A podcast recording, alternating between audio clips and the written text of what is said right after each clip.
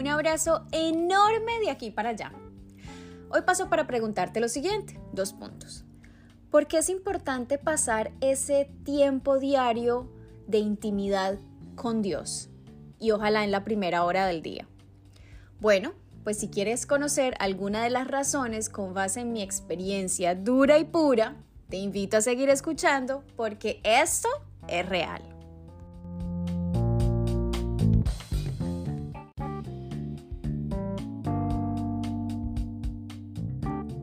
Es bien conocido que los procesos de Dios traen retos, pero así como trae retos, también trae instrucción.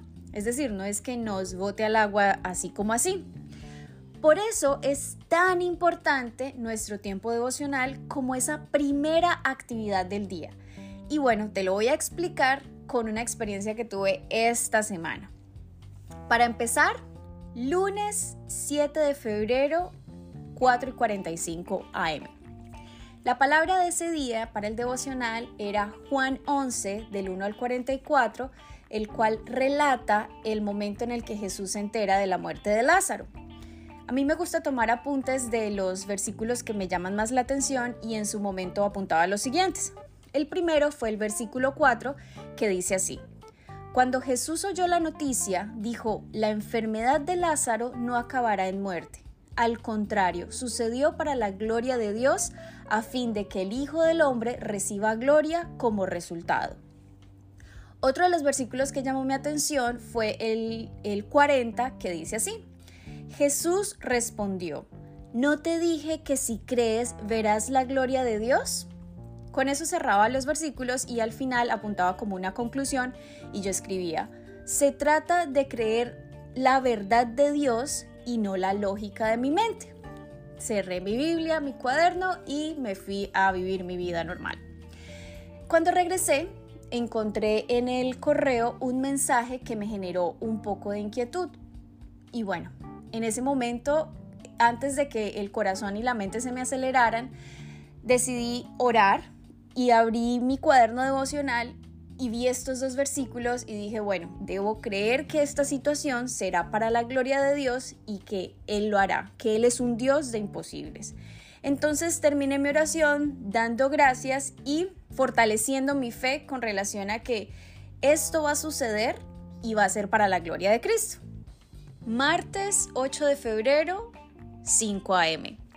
La palabra de ese día fue Salmo 119 del 1 al 8 y de nuevo apuntaba el versículo que me llamaba la atención y fue el número 1 que dice, felices son los íntegros los que siguen las enseñanzas del Señor. A pesar de la noticia que había recibido la noche anterior, podía sentir que esta palabra se hacía realidad en mi vida porque aunque podía ser una situación que generara cierta angustia para mí, realmente no era algo que inquietaba o, hacía sufrir mi corazón, sino todo lo contrario, algo que de alguna manera me hacía ver a Dios actuando en su inmensidad y fortaleciendo mi fe. Ese día eh, fui y hice la consulta a una persona acerca de pues este, este correo y esa persona me decía, no te preocupes porque eso que tú recibiste no va a generar ningún impacto negativo en el proceso que vienes desarrollando. Cuando yo escuché esas palabras, yo recuerdo que lo único que hice fue alzar mi mirada y decir, gracias papito Dios porque efectivamente los íntegros somos felices, quienes buscamos cumplir tu palabra, quienes buscamos obedecer tus enseñanzas, encontramos en ti felicidad en medio de, de, las pruebas.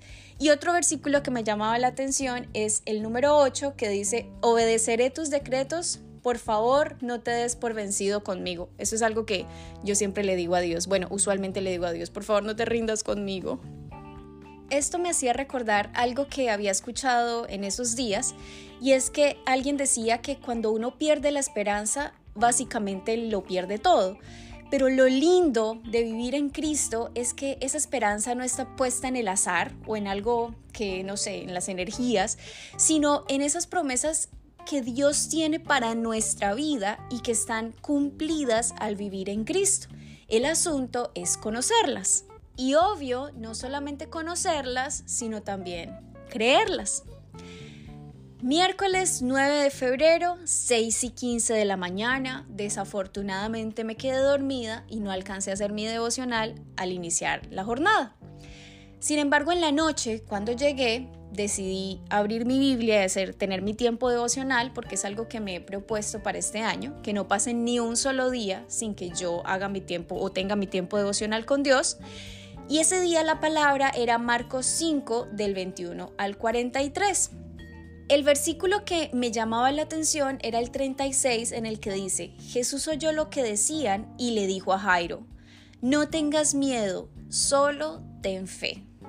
Obviamente en mi memoria estaba esto que había acabado de pasar, esta perfecta y, y bondadosa noticia que Papito Dios me había permitido recibir, pero me acordaba también que durante el día había caído en tentación frente a un proceso que Papito Dios está haciendo en mi vida. Y yo decía, qué increíble es que un día después de ver a Dios actuar de forma tan maravillosa, yo actúe de esa manera.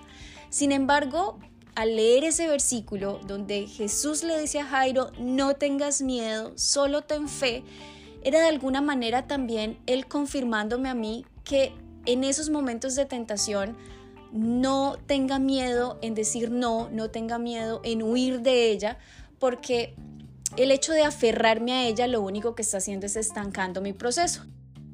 Cuando yo pensaba sobre esto, yo decía, ¿qué tan distinto hubiese podido ser si yo hubiese tenido este tiempo devocional en la mañana?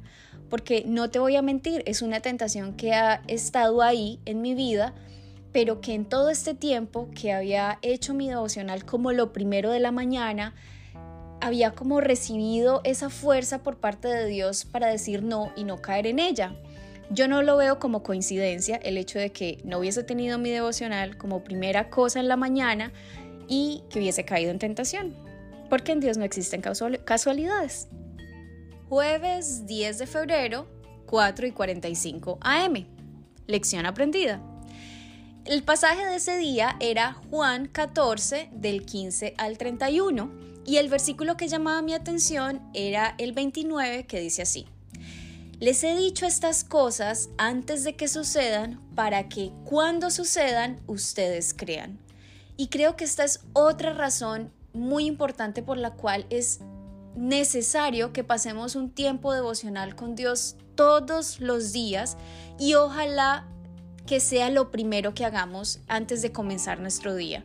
Porque es que esta es una preparación que Dios tiene para nosotros antes de salir a enfrentar todas las cosas que han de venir en ese día como pruebas.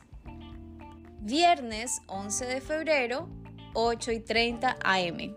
Y esto no porque me haya cogido la noche, sino porque ese día no tengo escuela, entonces puedo levantarme un poquito más tarde, pero sigue siendo mi prioridad, lo primero que hago en el día.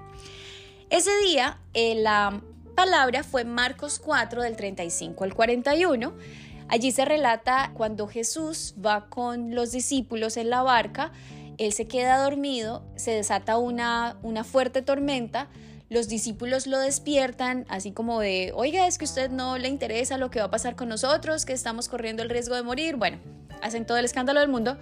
Y Jesús, muy tranquilo, le habla a las olas y a los vientos y les dice, silencio, cálmense. Cuando yo leía estas palabras que se encuentran en el versículo 39, pensaba, Así es como nosotros debemos hablarle a nuestro corazón y a nuestra mente, que son básicamente los que nos alteran esa paz y esa tranquilidad que Dios quiere dar a nuestra vida a partir de la victoria que ya nos dio en Jesucristo. Entonces yo decía, en el momento de la tormenta, ¿qué tan efectivo debe ser el hecho de decirle a mi mente y a mi corazón, silencio, cálmense en lugar de decir, ah, y si tal cosa, y, y si tal otra, y si esto falla, y si esto no es así. Creo que la diferencia a nivel emocional y espiritual es gigante. El otro versículo que me llamaba la atención era el 40, que es cuando Jesús se dirige a los discípulos y les dice, ¿por qué tienen miedo? ¿Todavía no tienen fe? Entonces, ante una prueba, tenemos dos opciones o decirle a nuestra mente y a nuestro corazón, silencio, cálmense, y confiar en las promesas que Él nos ha dado o dejarnos llevar por la tormenta y que Jesús venga y nos haga esta pregunta que realmente en esos procesos que Dios hace en nuestra vida no es una pregunta muy cómoda. Sábado 12 de febrero, no recuerdo la hora, pero sí recuerdo que mi devocional fue mi prioridad. Y en ese, ese día el devocional giró en torno a Génesis 18, del 1 al 15, que es cuando Sara recibe la promesa de que tendrá un hijo de Abraham. A mí este texto me parece muy lindo porque en el momento en el que Sara se ríe de lo que el Señor le está diciendo a Sara, de esa promesa que le está dando de que va a tener un hijo, ella se ríe y Dios de forma, o el Espíritu de Dios de forma muy, yo lo veo muy cariñosa, le dice, ¿acaso existe algo difícil para el Señor?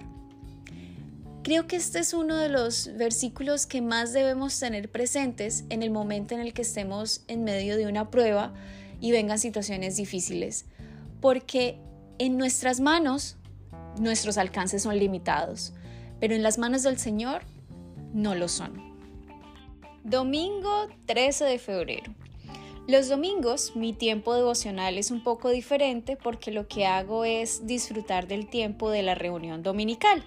Y la palabra estaba basada en Romanos 6, del 1 al 14, y algo que se unía y que va muy en relación con lo que te he estado conversando, es que disfrutar de ese tiempo de comunión con Dios es básicamente disfrutar de ese espacio de privilegio que Cristo nos ha dado a partir de reconciliarnos con Dios y Él adoptarnos como sus hijos.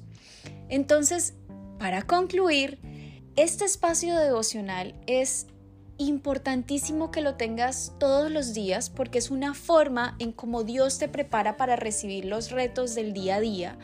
Es una forma en cómo Él fortalece tu fe. Es una forma en cómo Él te instruye. Es también una forma en cómo Él te exhorta. Pero lo más lindo de todo es que es una forma en cómo vivimos ese lugar privilegiado de ser hijos de Dios a partir de la obra perfecta que Cristo hizo por nosotros en la cruz.